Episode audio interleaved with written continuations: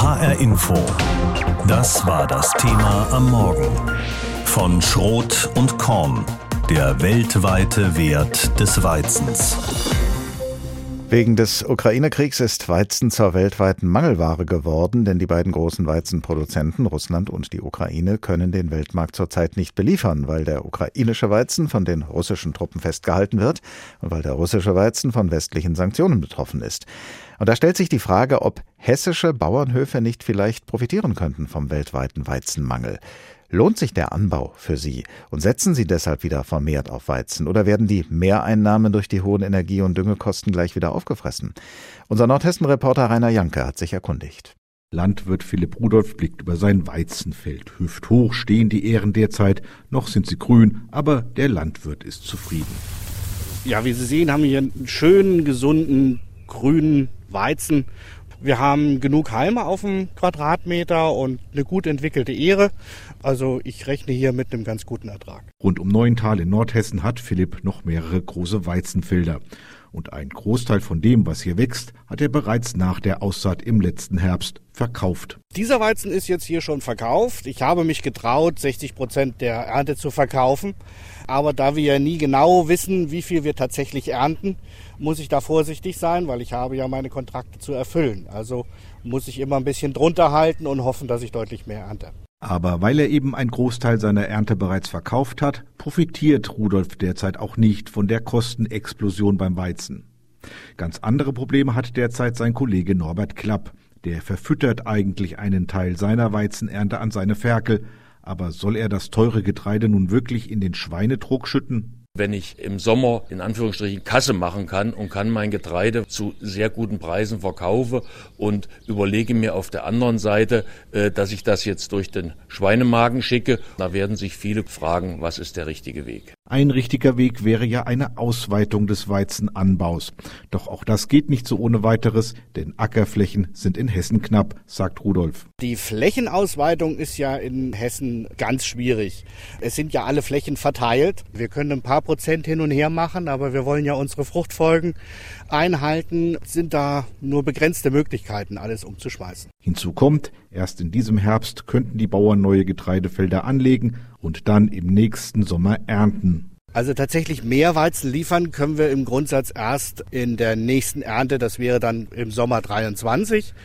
Ähm, wir können ein bisschen damit reagieren, dass wir jetzt, sagen wir mal, anders füttern oder, oder weniger Tiere halten, um mehr Weizen frei zu machen. Aber das sind alles nur wenige Prozentzahlen, die sich da verändern. Und so geht es den hessischen Getreidebauern wie vielen von uns. Sie müssen mit höheren Preisen und mehr Kosten kalkulieren, erklärt Norbert Klapp. Wir sind Unternehmer, wir sind schwankende Preise gewöhnt, aber dass ich das Vierfache für Dünger bezahle wie ein Jahr vorher, da kann ich nicht mit rechnen. Und ich versuche halt dann über Terminkontrakte mir meine Erträge auch abzusichern, was teilweise gelingt, teilweise aber auch nicht. Und so schauen Hessens Getreideanbauer trotz hoher Weizenpreise in eine ungewisse Zukunft. In vier bis fünf Wochen beginnt die Ernte und erst dann werde man abschätzen können, ob es für Hessens Landwirte ein lohnendes Jahr wird oder nicht, sagt Philipp Rudolph. Was jetzt als nächstes ansteht, ist eine ganze Menge Diesel für Mähdrescher und äh, Maschinen, die jetzt noch anstehen und so, dass uns kurzfristig wir auch ein Problem äh, mit Liquidität haben, weil es dauert ja ein bisschen, bis, äh, sagen wir mal, abgeliefert und dann auch abgerechnet ist, bis dann auch Geld wieder zurückfließt. Wer in diesen Tagen hier in Hessen einen Spaziergang durch die Felder macht, in der Wetterau, im Kreis Limburg-Weilburg oder im Schwalm-Eder-Kreis, sieht wahrscheinlich Getreide, soweit das Auge reicht. Denn davon gibt's bei uns in Deutschland jede Menge. Und so müssen wir uns wohl erstmal mit dem Gedanken vertraut machen, dass Getreide, und zwar vor allem Weizen, wegen des Ukraine-Kriegs knapp und für Menschen in anderen Ländern zum Teil unerschwinglich geworden ist. Über Weizen, über seine Bedeutung und über Möglichkeiten, den akuten Weizenmangel auszugleichen, habe ich vor der Sendung mit Professor Hans-Jörg Küster gesprochen. Er lehrt Pflanzenökologie und Landschaftswissenschaft an der Leibniz-Universität Hannover und ich habe ihn gefragt, warum ist eigentlich gerade Weizen so wichtig? Weizen liefert ein hervorragendes Mehl, er hat eine hervorragende Backqualität und man kann sehr gut daraus Brot backen. Und man kann ihn auch heute sehr gut lagern. Äh, man kann ihn sehr gut verarbeiten und er ist einfach vielseitig einsetzbar. Und, äh, und er ist sicher bei uns das, äh, das, das, äh, das wichtigste Getreide heute. Es war mal Roggen, aber es ist jetzt Weizen, auf jeden Fall. Die Ukraine ist einer der wichtigsten Weizenexporteure der Welt und die Silos in der Ukraine sind ja auch jetzt voll, aber die Häfen sind eben von der russischen Armee blockiert und deshalb kann der Weizen nicht ausgeführt werden und fehlt jetzt auf dem Weltmarkt. Könnten denn andere Länder, in denen Weizen angebaut wird, mit einer guten Ernte diesen Mangel ausgleichen?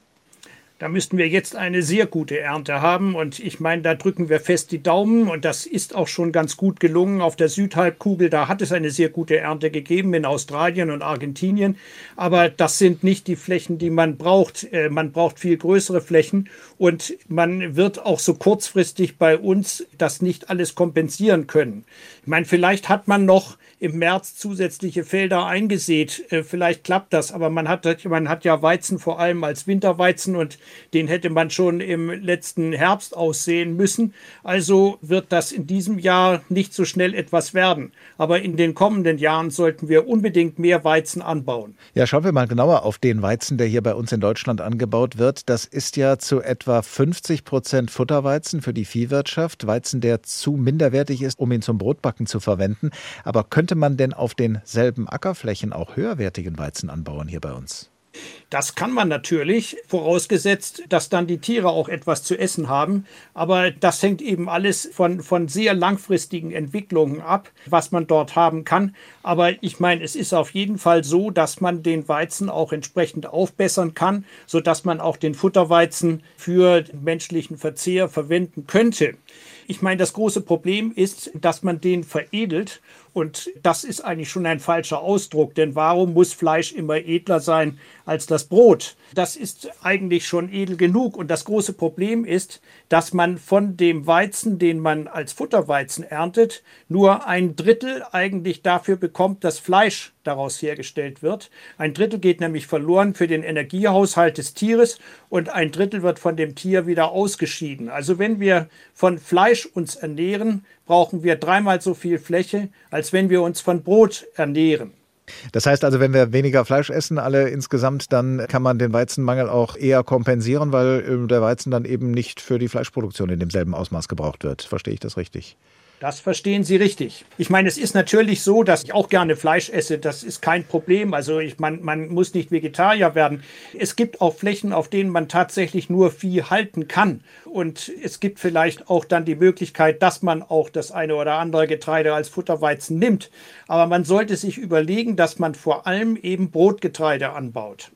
Nun ist es ja immer schon so gewesen, dass Getreide nur in bestimmten Teilen der Welt gut wächst. Anderswo wachsen dafür Mais oder Reis. Könnten denn die Länder, in denen es jetzt zu Engpässen kommt, nicht versuchen, von Importen unabhängig zu werden, indem sie in größerem Umfang das anbauen, was bei ihnen gedeiht?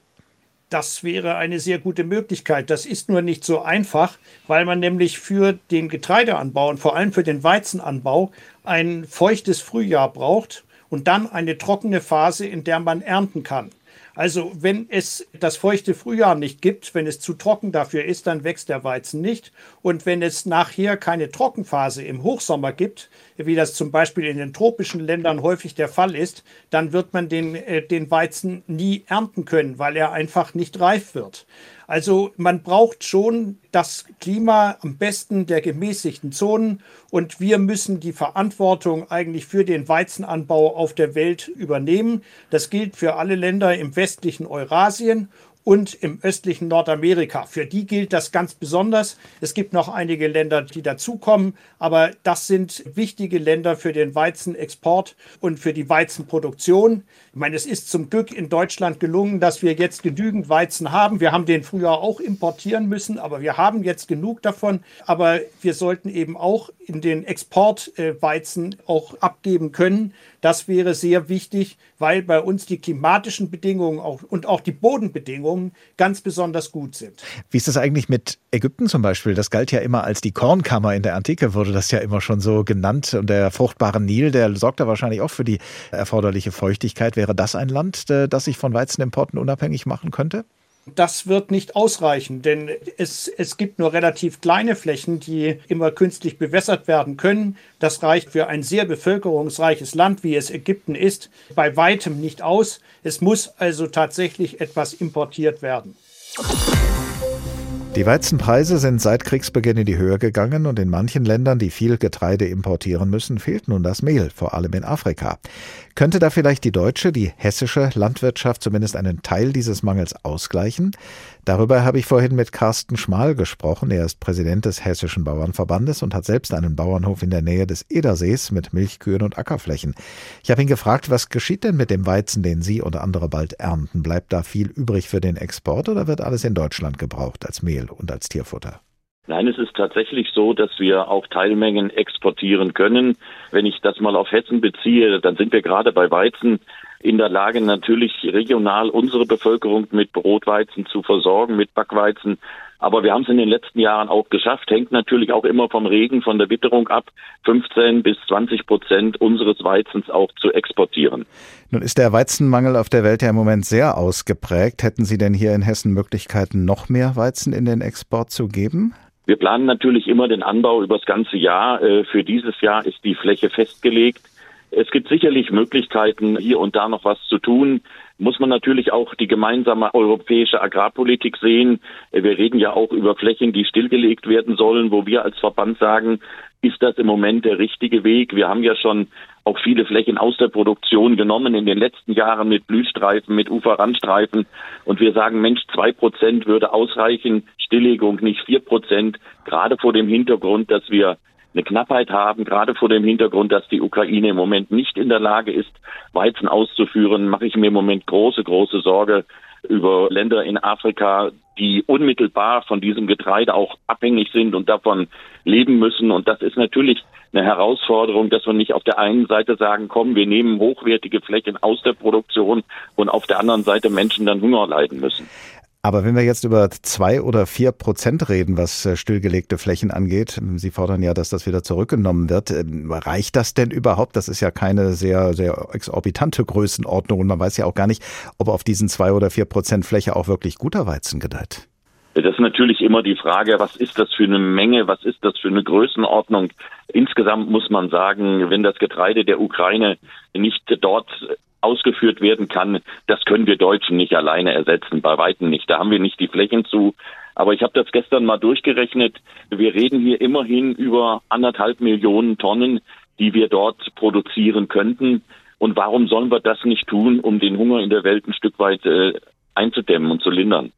Ein Argument könnte natürlich sein, zu sagen, wir kehren da von einem Weg ab, den die deutsche Landwirtschaft eingeschlagen hat, nämlich von dem Weg, umweltschonender zu produzieren.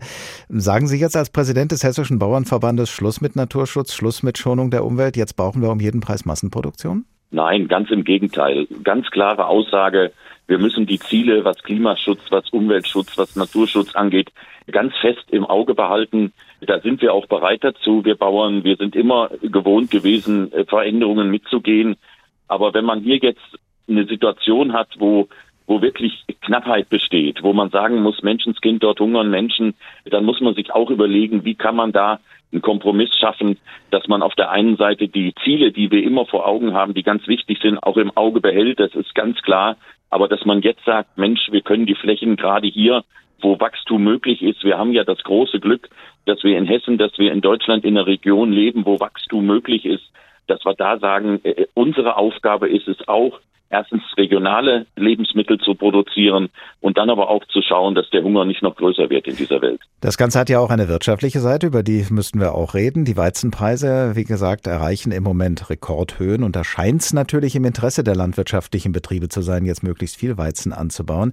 Andererseits, jedes Jahr auf derselben Fläche Weizen anzubauen, tut dem Weizen nicht gut. Und wenn man deshalb ein oder zwei Jahre überspringt, um dann wieder Weizen anzubauen, ist die Weltlage vielleicht längst eine andere. Also lohnt es sich wirtschaftlich für Sie als Landwirt überhaupt mehr Weizenanbau anzustreben? Sie haben es gerade angesprochen, es ist ja gar nicht möglich, jedes Jahr Weizen nach Weizen anzubauen, sondern wir haben ja eine ganz vielfältige Fruchtfolge. Dort sind Ölsaaten wie Winterraps dabei, Zuckerrüben, Silomais, Eiweißpflanzen wie Erbsen und Bohnen. Also wir müssen schon darauf achten, dass wir auch die Fruchtbarkeit unserer Böden erhalten. Auf der anderen Seite ist natürlich gerade, Sie haben es angesprochen, eine Erlössteigerung zu sehen. Ob wir es dann in der Ernte auch bekommen, das warten wir erstmal ab, wie der Preis in vier Wochen aussieht. Auf der anderen Seite brauchen aber die landwirtschaftlichen Betriebe dringend diese Mehrerlöse, weil der Dünger fünfmal so teuer war in diesem Jahr, der Diesel doppelt so teuer, Energie, alle anderen Dinge auch deutlich im Preis gestiegen. Also es ist nicht so, dass die Erlössituation in diesem Jahr besser wird auf den landwirtschaftlichen Betrieben, sondern es ist dringend erforderlich, dass die Erlösseite steigt, weil ja unser Aufwand immens gestiegen ist in diesem Jahr. Seit Ausbruch des Ukraine-Kriegs klettert der Preis für Weizen auf immer neue Höchststände und das macht sich auch im Libanon bemerkbar, denn der Libanon, jenes krisengeschüttelte Land am Mittelmeer, hat bislang einen Großteil seines Weizens aus der Ukraine und aus Russland bezogen. Aber jetzt bleiben die Lieferungen aus, das Mehl wird zusehends knapp und die Bäckereien können nur noch einen Bruchteil der erforderlichen Brotmengen backen. Fünf Pakete Brot bitte. Warum bekomme ich kein Brot? Die Kundin in einer Bäckerei im Süden von Libanons Hauptstadt Beirut wundert sich. Kein Brot mehr? Jetzt schon? Es ist erst später Vormittag und trotzdem ist das Brot schon teilweise ausverkauft. Sie geben uns kaum noch Brot, klagt Kundin Shema. Manchmal finden wir Brot in den Läden, manchmal nicht.